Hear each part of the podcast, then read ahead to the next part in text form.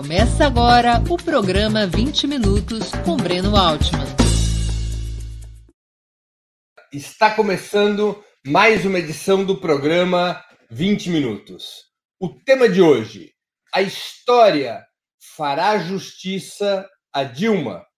Nós vamos discutir um pouco ao, no, quarto, no quarto aniversário do golpe de Estado de 2016 o que foi o governo da presidenta Dilma Rousseff, quais as condições que permitiram o sucesso do golpe que a derrubou, quais as características do seu governo, seus acertos e também seus erros, para tentarmos oferecer aos nossos espectadores, às nossas espectadoras, informações sobre esse período tão delicado e importante da nossa história recente a história fará justiça a Dilma? No dia 31 de agosto de 2016, foi concluído o golpe de Estado que derrubou a primeira mulher eleita presidente da República do nosso país. O Senado julgou Dilma Rousseff, a condenou e lhe retirou o mandato que lhe havia sido entregue pelo povo em votação popular, legítima e soberana em 2014.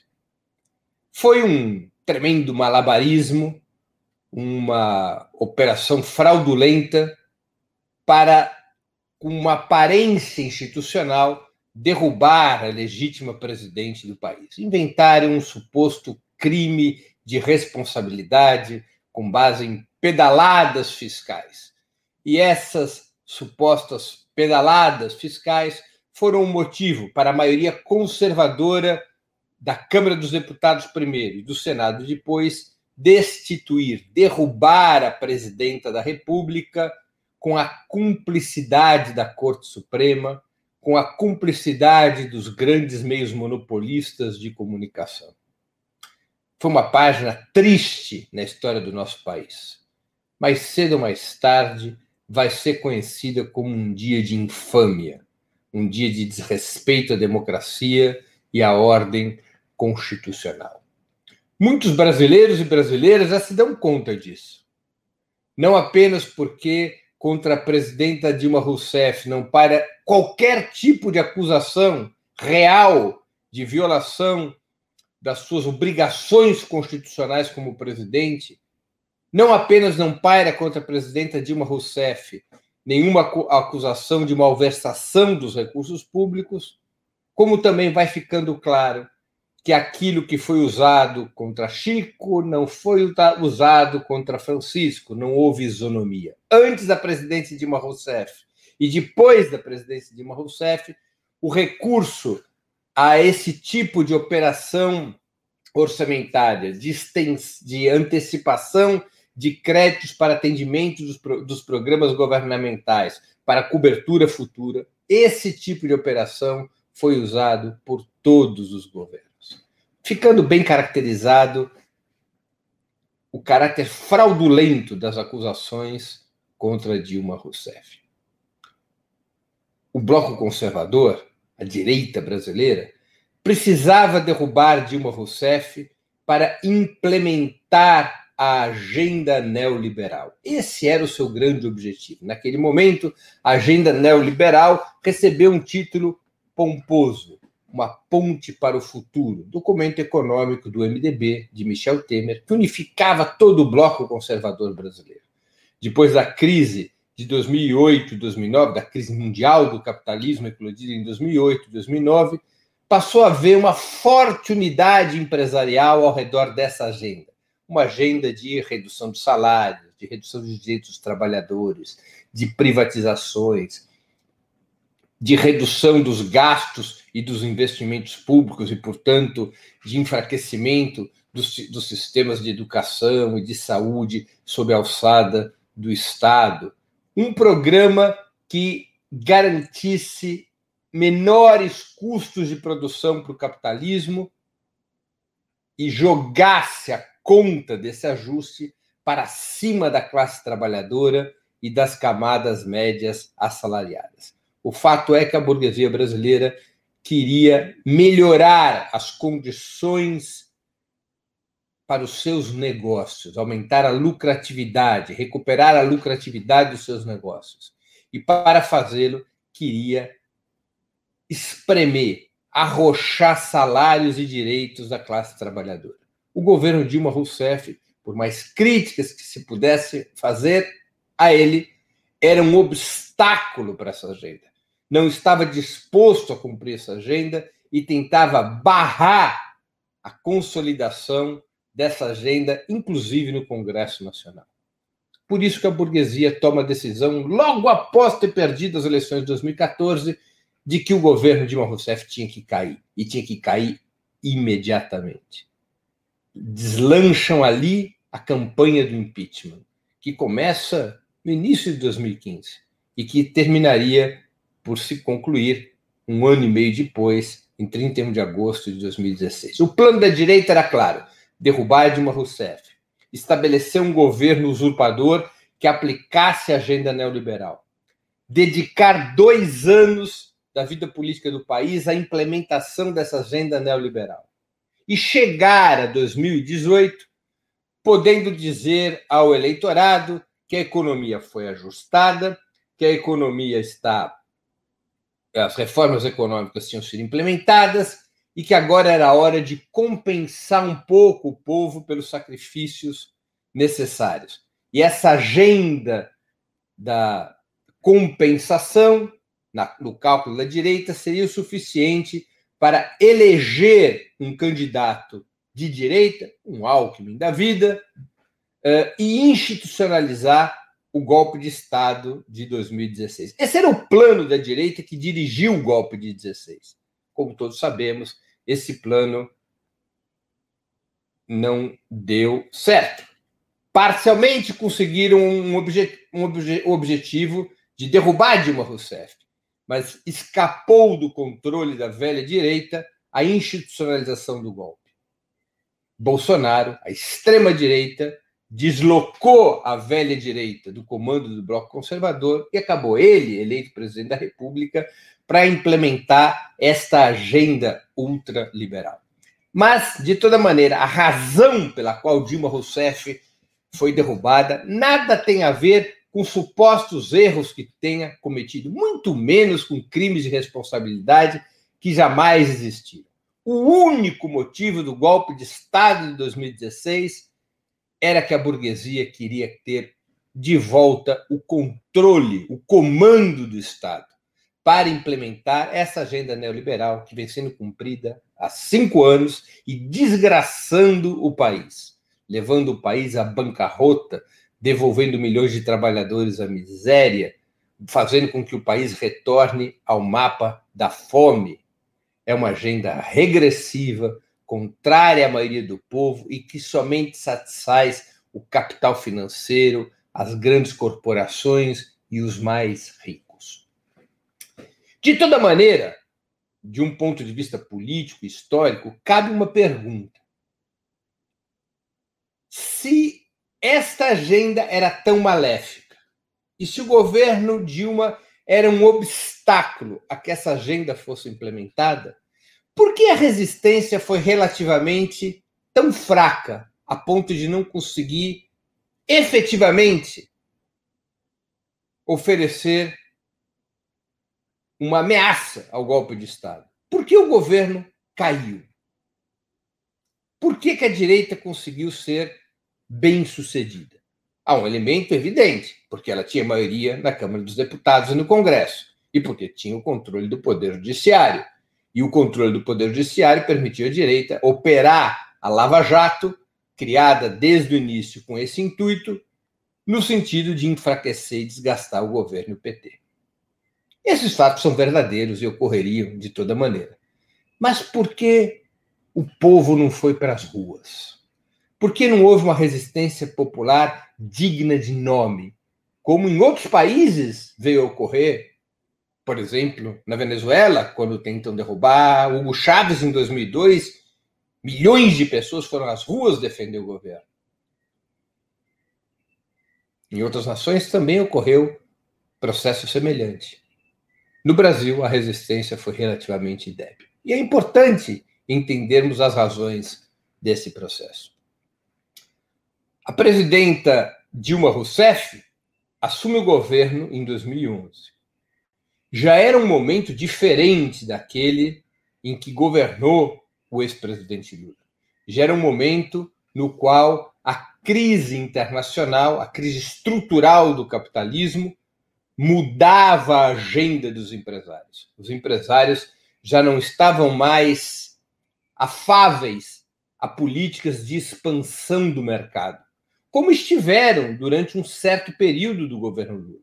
Os empresários não gostavam muito de certas políticas do governo Lula, aliás, não gostavam nada, políticas que levavam aumento de salários, aumento de direitos, expansão uh, dos serviços públicos, mas eram neutralizáveis pela possibilidade de expandir os mercados, de poder ampliar suas vendas, tanto pela expansão do mercado interno, quanto pela expansão do mercado externo, naquele momento em aberta prosperidade. Depois da crise de 2008 e 2009, tudo muda.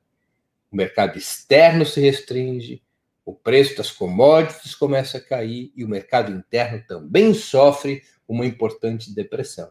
Os empresários já não queriam mais saber de políticas para expandir mercado, já não acreditavam nessas políticas já achavam que essas políticas não trariam resultados e se voltam para uma agenda de reduzir os custos de produção. Repito, reduzir custos de produção, reduzir salário e reduzir direitos, é fazer privatizações, é usar o orçamento público para os mais ricos e tirar o orçamento dos mais pobres, é reduzir custo, é, custeio, gastos e investimentos públicos de tal sorte que o capital financeiro esteja seguro de que os juros da dívida interna sempre altos, lhes serão pagos pontualmente.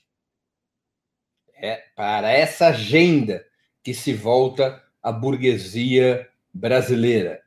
E essa agenda batia de frente com o programa pelo qual Dilma Rousseff havia sido eleita, que era o programa que vinha desde 2003. Qual era o programa? Qual era o objetivo do programa do PT? Uma transição paulatina de um modelo baseado na atração de capitais internacionais a qualquer custo, através de privatizações, rebaixamento dos salários e dos direitos, para um outro modelo baseado na expansão do mercado interno. Essa expansão do mercado interno estava vinculada diretamente a dois grandes fatores: a um aumento da renda dos trabalhadores, seja por aumento dos salários, como ocorreu com o salário mínimo, seja pelo aumento do emprego dos brasileiros, além de programas distributivos do tipo Bolsa Família. Mas também estava vinculado ao fator aumento dos investimentos, em especial dos investimentos públicos, que sempre capitanearam o desenvolvimento econômico no Brasil. Era necessário, era necessário o aumento dos investimentos para a economia poder se desenvolver e gerar mais empregos, o país poder se reindustrializar e assim por diante. Pós 2010, o cenário fica complicado, porque a burguesia brasileira já não queria mais saber do pacto que havia vigorado nos anos anteriores, pelo qual o governo ampliava os investimentos públicos, o governo ampliava direitos, o governo criava uma situação no qual cresciam os salários, o governo implementava transferências orçamentárias de caráter distributivo, o governo aplicava programas sociais de caráter distributivo, mas a compensação para a burguesia era a expansão do mercado. Esse sistema havia entrado em crise.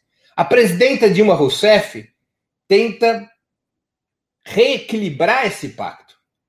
E tenta reequilibrar esse pacto reduzindo juros, tentando é, estimular determinados setores econômicos a investir através de desonerações, buscando, enfim, uma ação do governo que neutralizasse o giro da burguesia brasileira contra a agenda petista, além de rebaixar juros, além das desonerações para uh, ampliar as condições de investimento do capital privado a presidenta Dilma Rousseff também buscou aplainar, atacar problemas que geravam pressão por parte do mercado financeiro, entre eles uma certa elevação inflacionária. O governo Dilma Rousseff, logo a tomar posse, executa um ajuste fiscal importante no ano de 2011. De 2011 a 2013, foi feito, portanto, um combinado. Se houve ajuste fiscal, por outro lado, houve também redução da taxa de juros, ampliação dos créditos fornecidos pelos bancos públicos, desonerações para estimular o investimento privado.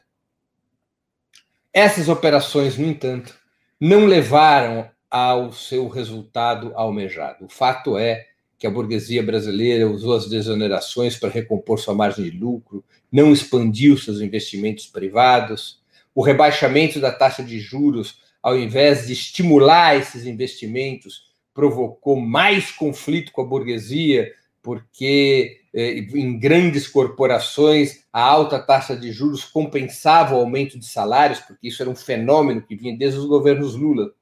Um aumento dos salários nas empresas, esse aumento de salários, especialmente num período de retração do mercado, representou uma queda da lucratividade das grandes corporações, e muitas dessas grandes corporações compensavam a queda da lucratividade por conta do aumento dos salários com investimentos no mercado financeiro a altas taxas de juros. Quando a presidenta Dilma Rousseff reduz as taxas de juros, ao invés de provocar um aumento dos investimentos privados, porque o dinheiro nos bancos estaria mais barato, o que houve foi uma sabotagem por parte da burguesia, conflitos por parte da burguesia, porque, além de aumentar os salários, os governos petistas tiravam parte do ganho financeiro que dava que compunha a, lucra, a lucratividade das grandes empresas.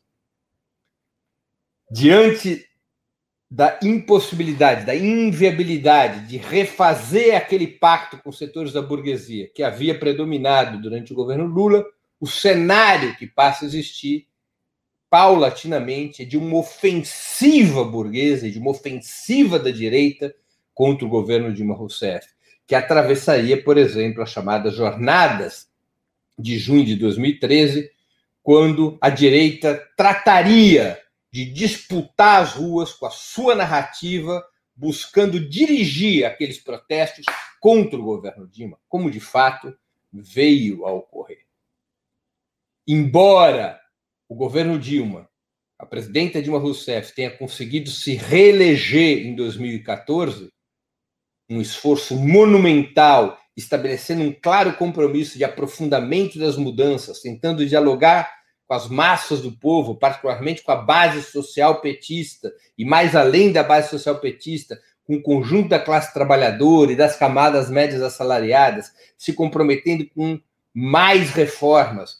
O lema da campanha era muda mais, aceleração e aprofundamento dessas reformas, de tal maneira que o capital financeiro fosse mais gravado, que houvesse no país mudanças que permitissem continuar a política de distribuição de renda e riqueza como base para a formação do mercado interno de massas. Consegue a vitória a presidenta Dilma Rousseff com essa com esse discurso, com esse programa, mas a ofensiva burguesa, a ofensiva conservadora com seu governo, ao contrário de recuar em função do resultado eleitoral, se agrava. E essa contraofensiva burguesa contra o governo Dilma vai se transformando numa verdadeira contra-revolução preventiva que pega completamente de surpresa o Partido dos Trabalhadores. E aí nós temos um problema que não pertence à presidenta Dilma Rousseff mas que vem desde o início do processo com a eleição do presidente Lula. O Partido dos Trabalhadores talvez tenha vivido uma profunda ilusão sobre o comportamento da burguesia em relação às reformas, por mais moderadas que fossem essas reformas. O Partido dos Trabalhadores deu provas evidentes ao lado do resto da esquerda que de que considerava uh, estrutural, orgânico, para valer o compromisso da burguesia com a democracia.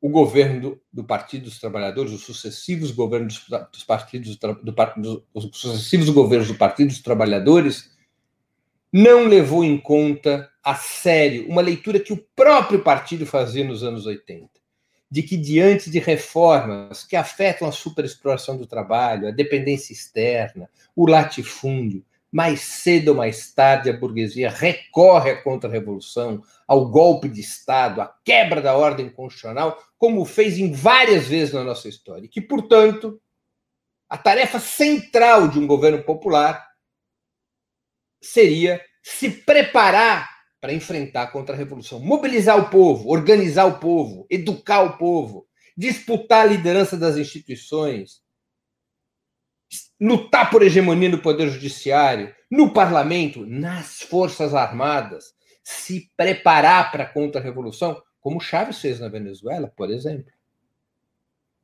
Mas nada disso esteve na agenda no programa do Partido dos Trabalhadores nesse período, seja no governo Lula, seja no governo Dilma. O processo político iniciado em 2003 não tinha como claro objetivo enfrentar a contra-revolução. Não considerava sua inevitabilidade, ao que tudo indica. E o governo Dilma, Dilma foi caudatário desta ilusão não houve preparação das condições objetivas e subjetivas para enfrentar essa ofensiva conservadora.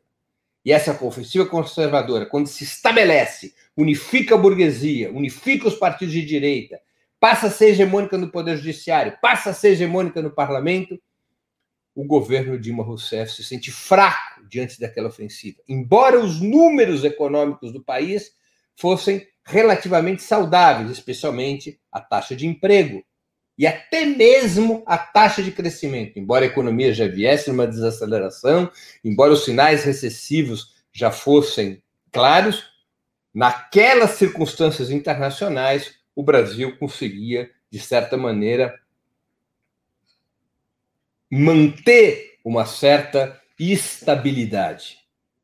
O governo Dilma por não terem sido criadas essas condições de enfrentamento da contra-revolução, por não terem sido criadas as condições de mobilização do povo contra o golpe, isso não se faz de uma hora para outra, isso teria que ter sido feito ao longo de todos os anos anteriores. Repito, com educação, organização e mobilização permanente do povo, com disputa de narrativa permanente, com democratização dos meios de comunicação, com enfrentamento público da direita o tempo todo. Eu vou repetir, a exemplo do que fez o chavismo na Venezuela.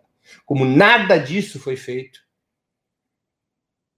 quando a presidente Dilma se sente cercada entre 2014 e 2015, ela busca conter a, a, a ofensiva conservadora com medidas em alguma, em alguma, de alguma maneira semelhantes àquelas que Lula havia implementado em 2003, quando toma posse e se imaginava que a burguesia tentaria desestabilizar seu governo.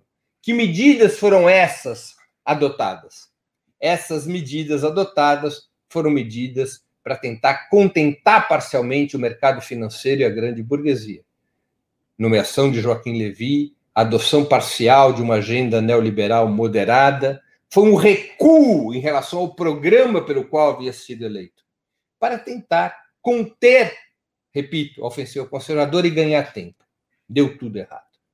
Ao contrário de conter a ofensiva conservadora, essas medidas, de um lado, deram entusiasmo à burguesia, porque viram fraqueza no governo Dilma, e de outro lado, desanimaram, confundiram, desorganizaram as forças populares que se sentiram pouco motivadas, confusas para efetivamente ir às ruas def defender o governo Dilma Rousseff. A presidenta perdeu o apoio da base social de um lado e de outro lado não conseguiu paralisar a ofensiva conservadora. E é nessas circunstâncias que cai que é derrubado o governo Dilma Rousseff. É nessas circunstâncias que nós tivemos um cenário no qual o golpismo logrou conquistar a base social, avançar sobre o governo Dilma, derrubá-lo, interromper o processo político iniciado em 2003, sem que houvesse uma efetiva resistência. a presidente Dilma pagou por um erro que foi seu, mas não foi somente seu, talvez nem principalmente seu, mas de todo o processo iniciado em 2003. Uma profunda ilusão sobre como atua e se comporta a burguesia brasileira, que levou a uma omissão em relação àquilo que é essencial numa situação desse tipo, que é a preparação do povo para lutar contra o golpe, que é a mobilização, a educação e a organização do povo, que é a disputa da hegemonia em todas as instituições do Estado, que é buscar colocar todas as instituições do Estado a serviço do projeto de mudança. Ao não se ter esse tipo de projeto de poder, o governo Dilma estava desarmado diante do golpe de Estado. E suas medidas econômicas finais, que visavam ganhar tempo e conter a ofensiva conservadora, acabaram funcionando como gasolina jogada no fogo, que acabou por tostar a capacidade de resistência das forças populares, levando, permitindo a vitória das forças de direita, finalmente consolidada no 31 de agosto de 2016. Termina assim minha exposição de hoje, que estourou o prazo dos 20 minutos, dada a importância do tema. Eu vou ler as perguntas agora e nós vamos tocando o programa ao ponto de tentar responder às questões dos nossos espectadores e espectadoras. É, Eric Figueiredo, o que temos sobre a saída de Delenhol da coordenação da Lava Jato? Vai melhorar alguma coisa? Não é o tema do nosso programa, minha resposta vai ser sucinta, Eric. É um sinal de desagregação da Lava Jato. É, o núcleo que seguirá comandando a Lava Jato segue, segue sendo um núcleo controlado, evidentemente, pelas forças mais conservadoras do Ministério Público, mas a Lava Jato perde força. Juliane Furno. Por que a burguesia interna abandonou o barco, mesmo depois da Dilma ter aplicado a agenda Fiesp e atendido as principais demandas produtivas do empresariado nacional? Eu creio, Juliane, que o principal problema que tinha a burguesia brasileira era o aumento dos salários, um forte aumento dos salários, que vinha decompondo a margem de lucro das grandes empresas. Relatórios muito claros daquele período eh, provam essa, essa situação: aumento dos salários e queda do lucro operacional. O que significava, como eu já disse na exposição, que parte importante da recomposição do lucro ocorria por conta das operações financeiras das corporações, que dependia de uma taxa de juros elevada. A presidenta Dilma Rousseff fez uma leitura de que a redução dos juros estimularia o capital produtivo. E a consequência foi que a redução dos juros derrubou a receita financeira das corporações, aumentando as contradições entre essas corporações e o governo eh, petista. Embora parecia estar atendendo a agenda Fiesp, cujo que tinha como um dos pontos a redução dos juros e ampliação dos créditos, na vida real, a redução dos juros não provocou apenas conflitos com o capital financeiro, provocou conflitos também com grande parte das corporações industriais. Eu vou aqui lembrar um número. Em 2013, no balanço das 500 maiores empresas não financeiras do país, portanto, estão excluídos os bancos, os fundos de investimento, no balanço das 500 empresas, maiores empresas não financeiras do país, 257 tinham mais lucro financeiro do que lucro operacional o que revela as consequências do rebaixamento da taxa de juros sobre essas corporações. Se já vinham perdendo lucratividade com o aumento dos salários, essa lucratividade continua abalada e até se acentua pela queda da taxa de juros, mostrando a financiarização da economia brasileira.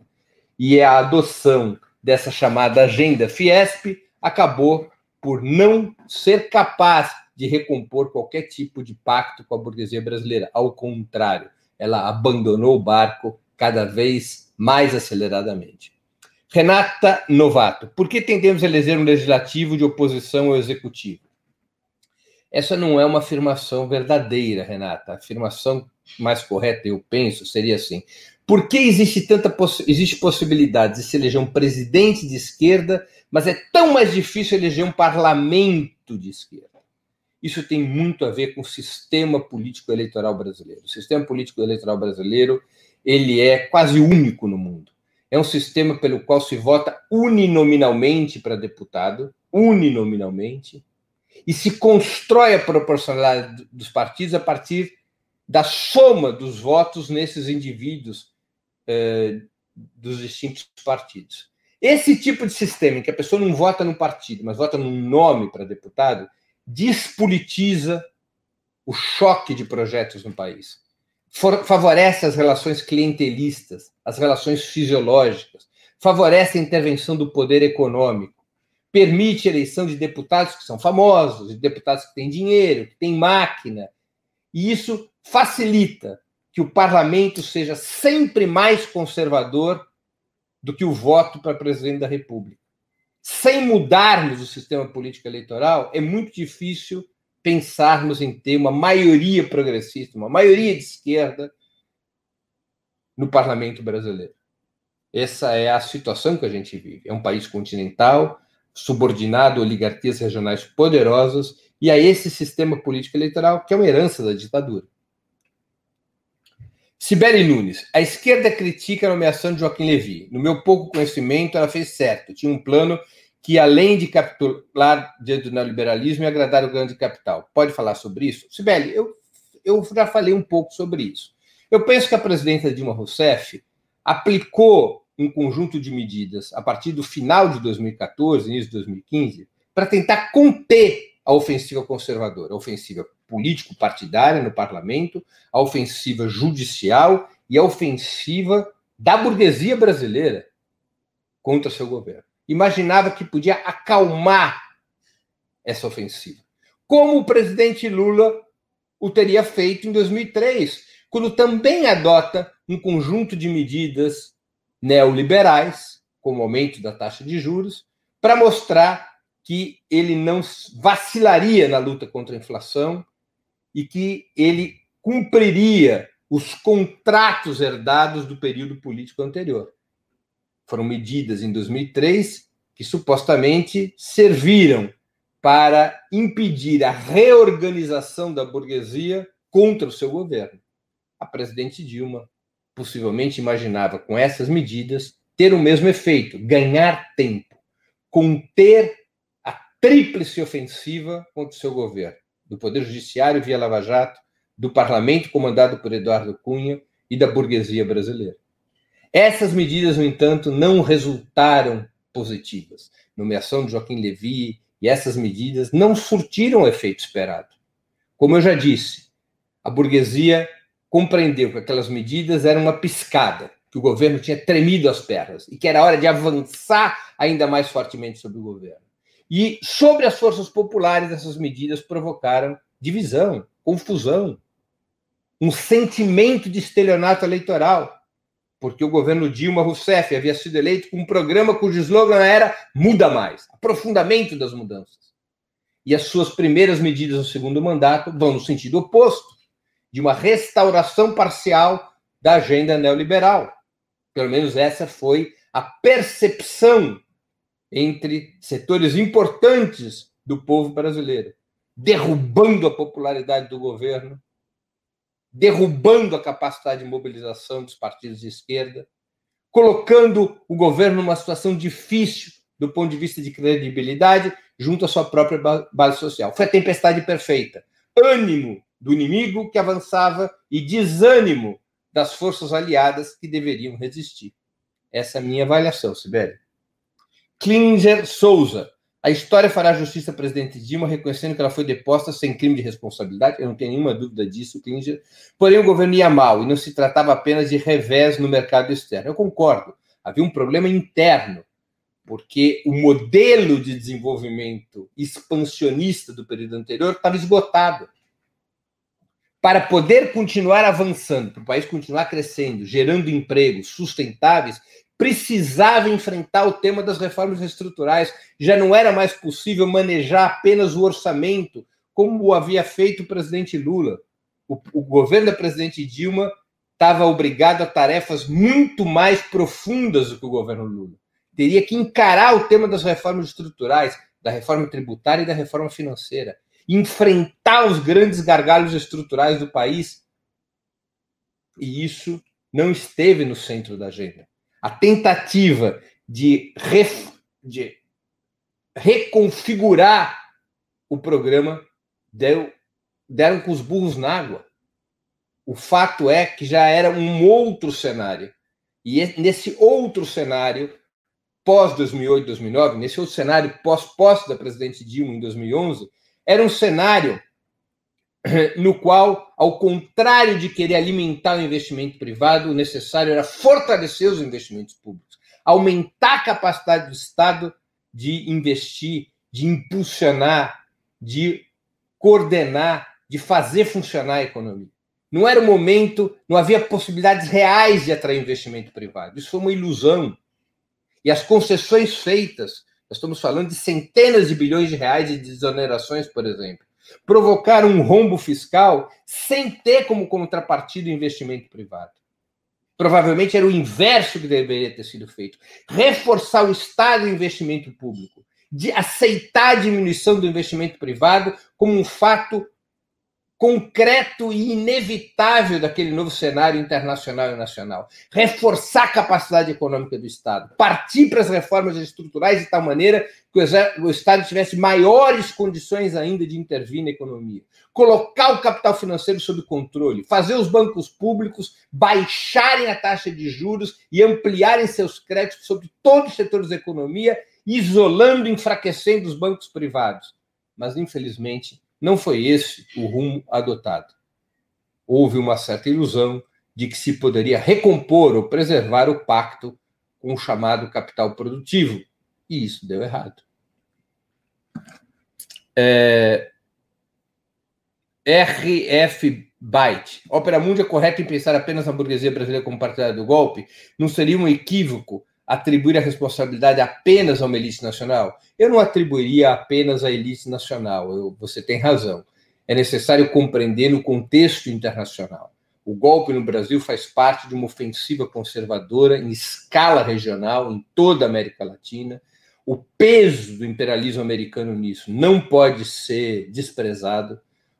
O peso é importante, especialmente por conta de razões geopolíticas os Estados Unidos se voltam para a América Latina para retomar sua hegemonia na região. Os Estados Unidos queriam impedir a concretização dos BRICS, do Banco dos BRICS, queriam impedir o fortalecimento da Unasur, queriam impedir o fortalecimento da CELAC. E nesta lógica, que também era a lógica já da polarização com a China e com a Rússia, os Estados Unidos queriam governos leais à Casa Branca na América Latina e em especial no Brasil.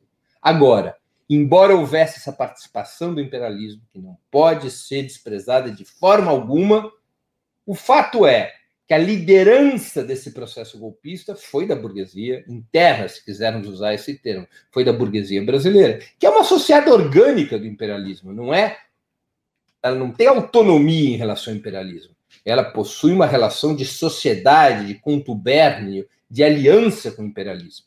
Mas é importante destacar o peso do imperialismo, em particular, o peso do imperialismo estadunidense. Lembremos aí da espionagem de Obama sobre Dilma e sobre a Petrobras, lembremos o papel que agora é cada vez mais público do imperialismo em relação ao impulsionamento da Lava Jato, lembremos a sanha do imperialismo em controlar os recursos do pré-sal, tanto para abrir negócios novos para as corporações americanas, quanto para impedir que esses recursos ajudassem a fortalecer a liderança brasileira na constituição de blocos contra-hegemônicos em escala continental e internacional e assim por diante.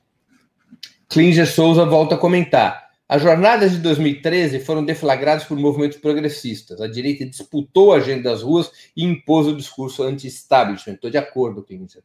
Eu acho que foi isso mesmo que aconteceu. as jornadas de 2013 começaram com sentido progressista. O PT teve dificuldades em perceber isso, em operar politicamente isso. A direita disputou narrativa e girou 2013 contra o governo, criando as condições para a ofensiva conservadora que viria a seguir. É, Gildemar Brasileiro. Breno, sobre o impacto econômico da Lava Jato a agravar a acusação, o PT quebrou o país? A Lava Jato teve um grande impacto econômico. Muitos economistas e analistas calculam que a Lava Jato foi responsável por um terço da queda do PIB brasileiro, porque atingiu em cheio a cadeia de óleo e gás e a cadeia da construção civil, da engenharia civil. Então, teve um peso econômico que acabou sendo contabilizado contra o governo Dilma e a Lava Jato teve um papel político, porque ela criminaliza o PT, ela coloca o governo Dilma na defensiva, ela coloca dirigentes históricos do PT, inclusive o próprio ex-presidente Lula, numa situação de ataque cerrado. Então, ela teve um papel em, em isolar o PT e um papel em mobilizar as camadas médias contra o governo Dilma. Não se pode desprezar o papel da Lava Jato, é um papel importante em relação a isso. Eu estou com isso respondendo também a pergunta da Juliane Furno é, sobre o papel da Lava Jato e da paralisia do setor de petróleo e gás e construção pesada na crise econômica. A indução da Lava Jato, a Lava Jato teve um papel realmente importante na paralisia da economia. E a paralisia da, da economia ajudou a criar um quadro gravíssimo para o governo Dilma Rousseff. Leonardo Alvarenga, qual é a sua perspectiva para o futuro da política, tanto no Estado como na cidade do Rio de Janeiro? Eu salto essa pergunta, Leonardo. Nós vamos deixar para um próximo programa, porque nós estamos muito próximos do nosso tempo. Ana T. Gostaria de pedir que explorasse mais o papel americano nesse período. Concordo com a análise, o fato de ganhar pelas urnas, não por uma revolução, acabou iludindo o partido sob a reação da elite. Ana T. É, eu creio que a questão principal aqui não é que não ganhou por uma revolução, ganhou por eleição. Ao ganhar por eleição, você tem que discutir e tem que tá, ter sempre em perspectiva como é que o processo caminha. Porque o que significa ganhar por eleições e não por revolução? Significa dizer que você ganha dentro de instituições que foram construídas e são lideradas, são hegemonizadas pelas classes dominantes, pela burguesia brasileira. É como se você fosse um inquilino dentro do Estado. Se você faz uma revolução, você destrói o velho Estado e constrói um novo Estado, como aconteceu com a Revolução Russa, com a Revolução Cubana, com a Revolução Chinesa. Você é você, ou seja, a classe trabalhadora, passa a ser a proprietária do Estado. Quando você ganha o governo da República, mas não a direção do conjunto das instituições, você é o inquilino. Você não é o, o dirigente de todo o Estado. Você controla o poder executivo. E, portanto, você tem que ter claro que, ou bem o Estado passa para o controle das classes trabalhadoras, para poder ser implementadas as reformas estruturais, ou bem as instituições desse Estado se voltarão contra o governo popular e tratarão de derrubá-lo, como sempre aconteceu na história da América Latina.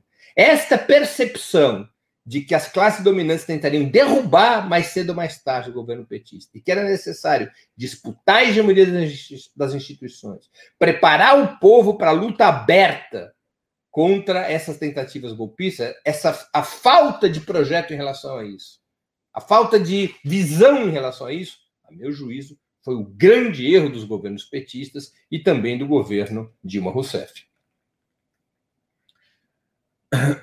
Uh, Breno, precisa comentar que o Gilberto Brasileiro contribuiu no Superchat duas vezes. Ele fez duas perguntas. Então, estou comentando aqui. É uma, esse foi um recado da produção para mim. Gilberto Brasileiro, quero te agradecer pela dupla contribuição no, no, no Superchat e pergunto aqui uh, trago aqui a sua questão. Breno, sobre a política externa petista, desequilibrar a ordem geopolítica internacional.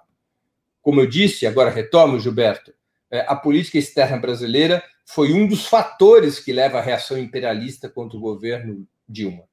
Porque o Brasil, com a sua política externa, ajudava a consolidar os BRICS, ajudava o BRICS a avançar no sentido de ter instituições financeiras próprias.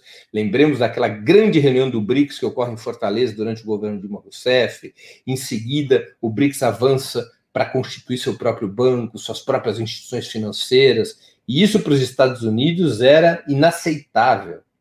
O Brasil também, com sua política externa, fortalece o UNASUR, CELAC, CELAC foi a primeira organização continental no qual estavam representados todos os países, incluindo Cuba, e não estavam os Estados Unidos e o Canadá. Portanto, o Brasil impulsionava a construção de um bloco contra-hegemônico que também era inaceitável para os Estados Unidos. A política externa, apelidada de ativa e altiva do governo brasileiro desde o período Lula, ela se contrapunha, se confrontava contra o imperialismo americano. E o imperialismo americano reagiu contra essa política. E reagiu contra essa política, especialmente depois da crise de 2008 2009, quando muda o cenário internacional, quando se aprofunda a polarização com a China. Quando os Estados Unidos percebe que precisava recuperar o controle sobre suas áreas de hegemonia potencial, em especial América Latina. Então, a política externa brasileira, a política externa brasileira provoca uma reação imperialista. E, mais uma vez, eu creio que o Partido dos Trabalhadores e os governos Lula e Dilma não se deram conta, na sua radicalidade, de que uma política externa tão avançada provocaria uma poderosa reação e havia que se estar pronto para reagir, para se contrapor àquela reação, tanto do ponto de vista de mobilização popular quanto de disputa das instituições, como também do ponto de vista de alianças internacionais. Aquela política externa aprofundava as contradições com o imperialismo, e o imperialismo iria reagir. E os governos petistas não se prepararam para essa reação. José Barreto, e é a última pergunta que nós nos aproximamos já de uma hora de programa. Bom dia. O Mantega, ministro da Economia da Dilma, foi pouco ouvido no pós-golpe. Ele seria uma pessoa importante a ser ouvida e nunca ouvi falando sobre o golpe. Por que não é acionado? Olha, eu não saberia responder essa questão. O Mantega foi ministro da Economia até 2014, não é? Até o fim do primeiro mandato da presidenta Dilma Rousseff. Ele tinha sido ministro desde o período Lula e, se, e seu mandato como ministro sua passagem no ministério se estendeu até o final do primeiro mandato de Dilma Rousseff. Eu não saberia responder por que ele foi pouco ouvido no pós-golpe. Ele teve graves problemas familiares, uma doença muito grave da sua companheira, ele viveu problemas familiares bastante difíceis, foi muito cercado, muito perseguido pela Lava Jato. Talvez aí tenhamos alguma explicação. Eu não saberia responder com maior precisão, mas a dica é boa: ouvir o Manteiga para um balanço sobre a situação daquele período. Pessoal, com essa última resposta, encerro aqui o programa 20 Minutos de hoje. O programa 20 Minutos de hoje durou quase uma hora. Eu peço desculpas pela extensão do tempo, mas é um tema de grande importância. Uh, por isso mesmo que eu estiquei minha exposição e também busquei responder as questões que foram colocadas pelos nossos espectadores e espectadoras. Uh, Quero, antes de encerrar o programa e antes de agradecer aos que nos acompanharam nessa manhã de quarta-feira, dia 2 de setembro, ressaltar uma questão sobre o tema do programa, a história é, do golpe não pode ser contada sem um destaque ao papel sempre valente e firme da presidenta Dilma Rousseff.